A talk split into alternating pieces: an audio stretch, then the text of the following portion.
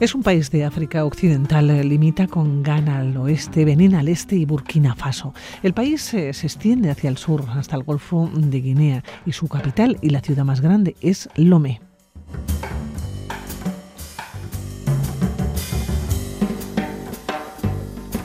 Hablamos eh, de Togo, uno de los países más pequeños de África. Tiene una población aproximada de 8 millones.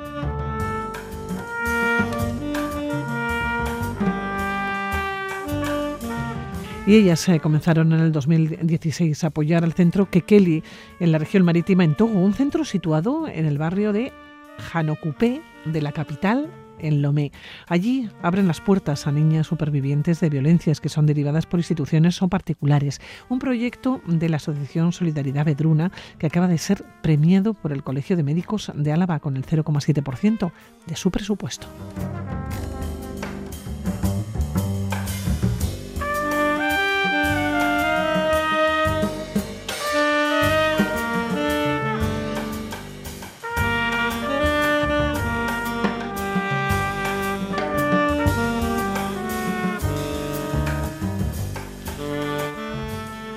Ainara Chana y Teo Corral, ¿cómo estáis? Egunon, buenos días. Egunon. Buenos días.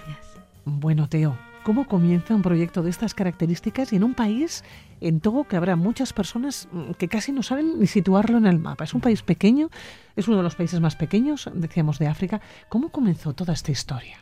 Pues mira, comenzó hace mucho tiempo ya, en el 2004, eh, las carmelitas estábamos viviendo en Gabón y allí trabajábamos con una población infantil eh, que había sido víctima de tráfico, de trata, ¿sí? de, con fines de explotación laboral. O sea, que los traían de países de, África del Oeste, entre ellos Togo, venían a Gabón a, a trabajar explotadas. Y entonces, al estar allí, dijimos, oye, ¿por qué no vamos? Luego las niñas, cuando hacíamos todo un trabajo de reinserción con ellas, tenían que volver a Togo y dijimos, ¿por qué no vamos a Togo y vemos de dónde vienen? Entonces, por ahí empezó la idea. La idea, estamos hablando del 2004, porque después eh, cuando se comienza a apoyar es el 2016, pero bueno, aún pasando los años. Del 2006 es cuando se inaugura el centro y desde el 2006 llevamos trabajando y apoyándolo intensamente. Hablamos del centro Kekeli, Ainara. Sí, el centro Kekeli eh, se forma como una organización en 2006 entonces lo que hacen es construir una casa de tránsito para dar acogida a las niñas supervivientes de trata y tráfico y empiezan a abrirse a otras problemáticas que encuentran, como es la violencia sexual, sobre todo, y el caso de las niñas y niños trabajadores en el mercado de Janucope, que es donde se construye esta casa. Oye, Teo, nos estabas eh, contando que todavía surgido en otro país, había surgido en Gabón, y que después eh, pensasteis, ¿por qué no vamos a ir a Togo? ¿Qué os encontrasteis en Togo? Pues bueno, lo primero que tuvimos que encontrar es un sitio donde vivir y dijimos, ¿por qué no vivir ahí donde trabajan estas niñas y niños? Que muchos de ellos luego son llevados a, a Gabón. Y lo primero que hicimos fue buscar una casa en el centro del mercado, así como para mezclarnos con la población. Nos encontramos eso y también nos encontramos que había organizaciones que trabajaban en la problemática del trabajo infantil, pero que había una gran carencia en otra problemática, o sea, que estaba como muy invisibilizada, el tema de las violencias sexuales, ¿no? Entonces, eh, pues dijimos, pues con la gente que está allí trabajando, ¿por qué no reorientar nuestro sueño primero hacia este tipo de problemática? ¿Cómo es todo el país? Porque tú has vivido allá, Teo. Sí, sí, sí, yo he vivido allí. Pues es Claro, yo lo comparo con Gabón. En Gabón era exuberancia de, todo. Es África Central, Gabón, mucha selva y allí es un país mucho más, más seco, eh, más pobre y al mismo tiempo con una población a mí me alucinó muchísimo, como una gente muy currela, muy trabajadora, muy no muy expansivos, pero muy muy trabajadores. Entonces, eh, son pinceladas muy superficiales, ¿no? De lo que yo me encontré cuando fui a Togo. y al cabo del tiempo, porque ¿cuánto tiempo estuviste ya? Pues allí estuve varios años fijos, lo que pasa que luego eh, bueno, hice otro tipo de servicio de coordinación de cuatro países y entonces ya iba un poquito, un poquito. Y yo sé que ahora está mejor. Y Ainara me parece que lo ha visto. Sí, porque Ainara, tú has estado en este centro en el 2021, me decías a micrófono cerrado, ¿no? ¿Qué te encontraste allá en Togo? Bueno, cuando fui estábamos aquí en medio de la pandemia y allí me encontré una realidad bastante diferente.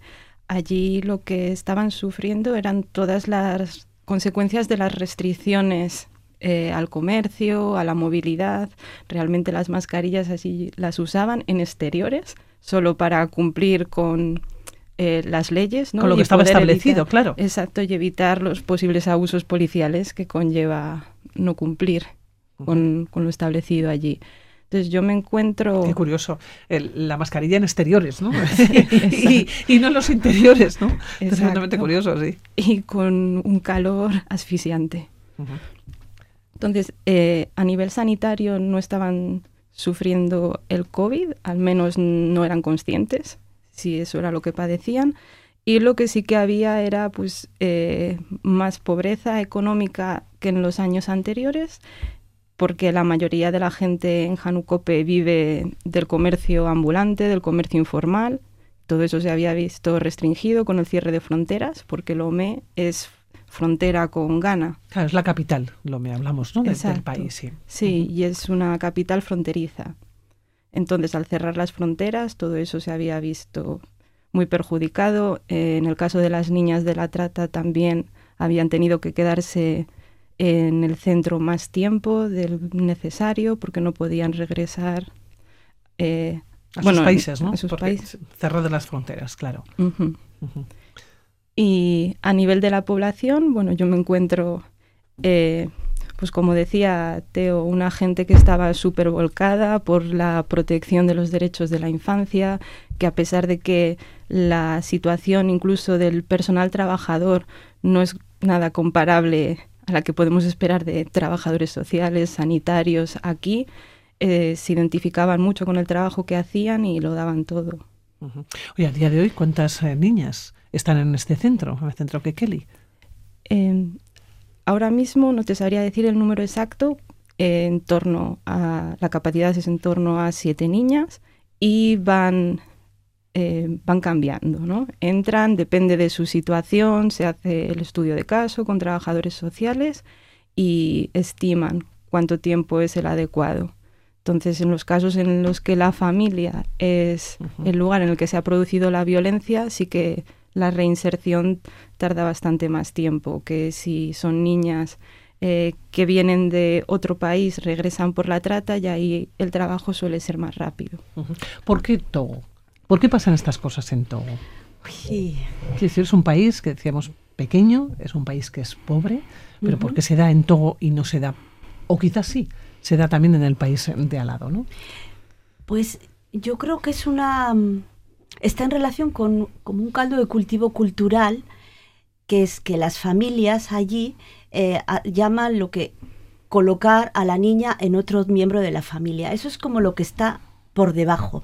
Entonces, en una población rural donde hay mucha pobreza, las familias de los pueblos eh, colocan tienen la tendencia a colocar donde la tía que está en la capital. Eso que es bueno, eh, las redes de tráfico, los explotadores lo han aprovechado para decir, mira, ven, déjanos a tu niña, déjanos a tu niño, les vamos a llevar a Gabón y allí van a trabajar o van a ir a la escuela, que les prometen muchas historias, pero luego no es eso. yo creo que es ese caldo de cultivo, ¿no? Hay nada un poco cultural. Sí, lo que decíamos, ¿no? Se junta ese nivel de pobreza tan acuciante con falta de oportunidades, sobre todo en el medio rural, pero también en la ciudad precisamente porque viaja tanta gente, entonces está ahí, por así decirlo, colapsado, ¿no?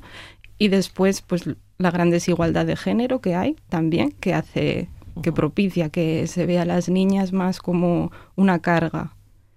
Y eso lo sumamos a la práctica de colocar, entonces ahí ya tenemos ese caldo de cultivo que decía Teo. Oye, eh, Ainara, fuiste en el 2021 por primera vez. Eh, yo no sé si, si cuando uno se plantea un viaje de estas características, probablemente no, va con muchas ideas preconcebidas o mm. preestablecidas. ¿La realidad superó la ficción?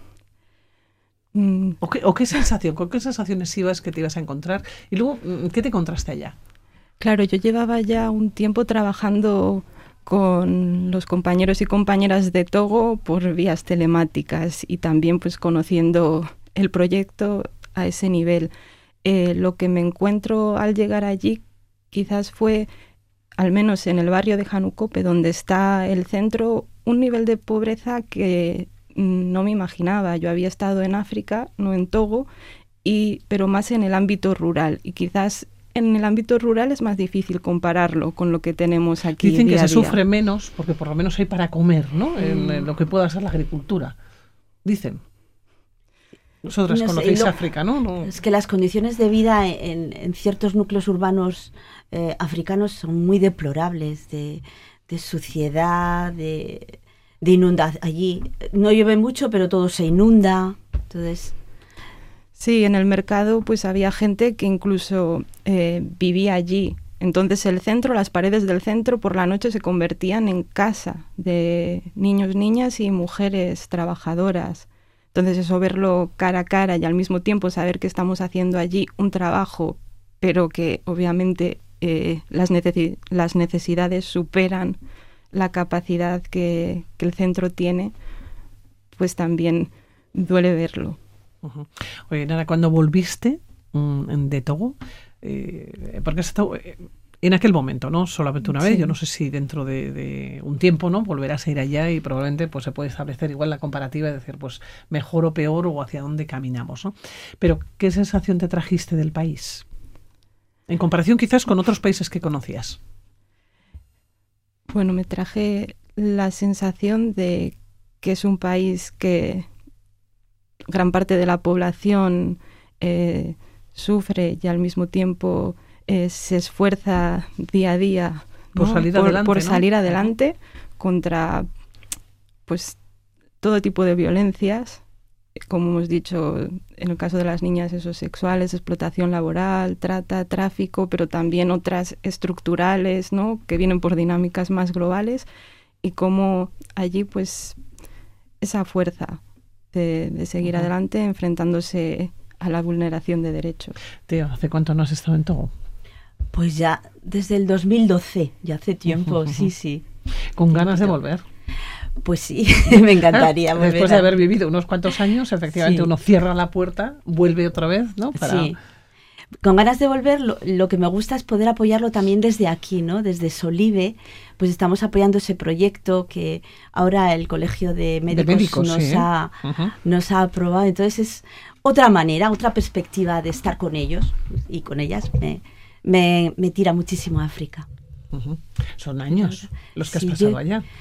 Pues casi 25. Bueno, estuve también dos en Ceuta y yo los dos de Ceuta los meto en el paquete de África aunque sea ciudad autónoma. Entonces, en total 25 y ahora me toca, mm, bueno, pues por circunstancias personales, desde aquí apoyar África. Entonces, me gusta que desde Solive y luego Ainara es una súper técnica, entonces hace súper bien el trabajo. Entonces, yo, va, pues desde aquí lo apoyo de otra manera.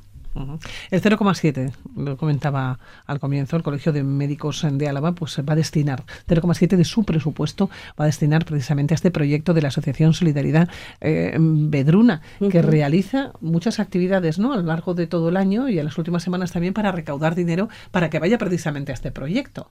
Exactamente, sí, apoyamos proyectos eh, de pues de, los cuatro continentes en los que estamos las carmelitas.